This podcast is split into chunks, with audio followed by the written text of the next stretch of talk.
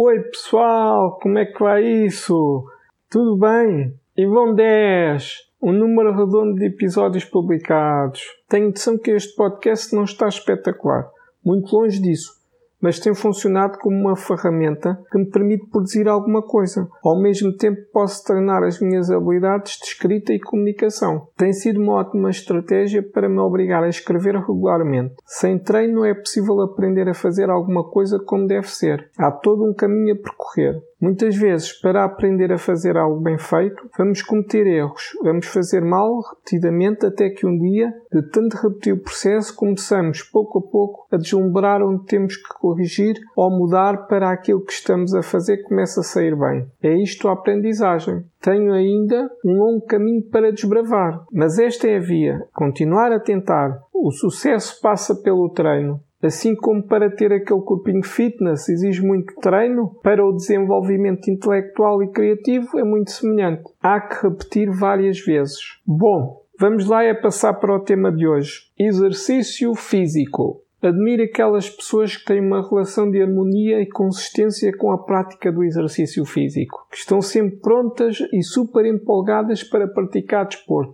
Para mim, o momento a seguir à atividade física é bom. Durante, nem tanto. Mas para começar, é que é desgraça. Tenho que ter uma grande força de vontade nunca fui fã de fazer desporto. Em parte porque não tenho jeito para a coisa. Por outro lado, por ser medroso, acho um bocado parvo arriscar lesões numa atividade que se decide fazer por uma questão de saúde. Não por gosto, não por motivos competitivos ou profissionais, mas porque se procura melhor forma física ou mais saúde. E depois lá vêm os problemas de uma perna, num pé ou outro qualquer músculo que resolve manifestar-se da pior maneira. Andar todo partido é um estado de saúde que eu dispenso. Por isso, estas coisas do desporto têm que ser com muita calminha, muita cautela. Sempre tive preferência por outro tipo de atividades, coisas mais lúdicas, mas ao mesmo tempo nunca deixei de achar interessante a ideia de praticar uma atividade física e melhorar a minha performance na mesma. Experimentei algumas coisas, mas por preguiça desisti de tudo. Ginástica não gostei. Judo achava monótono. Karate até gostei, mas começou a bater a preguiça de ir ao ginásio e acabei por desistir. Musculação no início estava cheio de pica, a pensar que ia ficar com um grande corpo, mas depois com os resultados cada vez mais lentos desmotivei-me e deixei de ir ao ginásio. Outras atividades esportivas fui experimentando, mas no âmbito do desporto escolar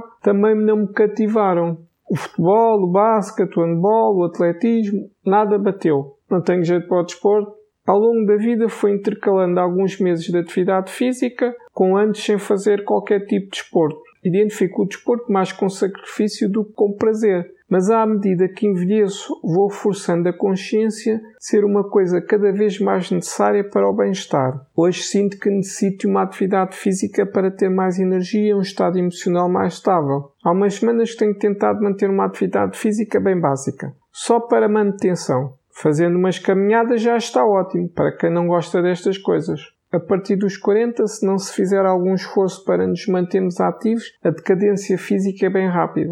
Não só o aspecto, mas acima de tudo o condicionamento, resistência e a flexibilidade. Um gajo fica preso em movimentos e cansa-se muito mais facilmente. A vida é muito preenchida e parece que nos falta tempo para encaixar o exercício, mas isto é mais a preguiça a falar. Sempre procuramos uma desculpa para não fazer o que nos apetece. Não são os 20 minutos, umas 3 ou 4 vezes por semana que fazem com que tenhamos que deixar de fazer alguma coisa importante para nós. Mais do que isso, gastamos em merdas que só nos fazem perder tempo sem acrescentar absolutamente nada e até por vezes nos prejudicando. Hoje vejo isto como um investimento, algo que requer um mínimo de dedicação, um pouco de método e espírito de sacrifício para prescindir de pequenas coisas para obter algo maior, uma condição física mais saudável e a consequente melhor disposição e confiança com a aparência. Está mais que provado que até para controlar a ansiedade, a atividade física é mais do que recomendada, já que leva à produção de serotonina,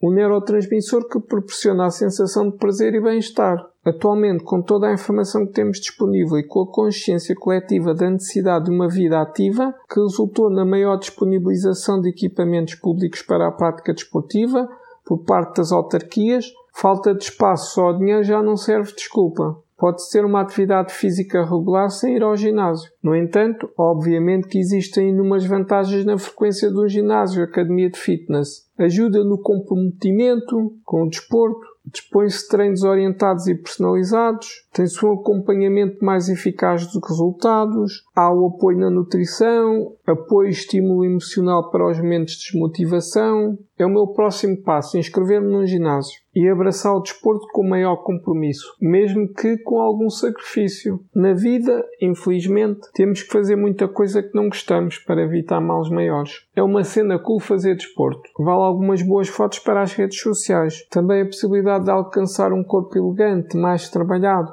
ou promessa de mais saúde pode ser estimulante. Mas para pessoas como eu, que não morrem de amores pela atividade desportiva, é necessária muita persistência, senão resultará sempre no abandono do desporto. Mesmo sem sentido, a cabecinha desvendará uma boa razão ou uma desculpa para parar.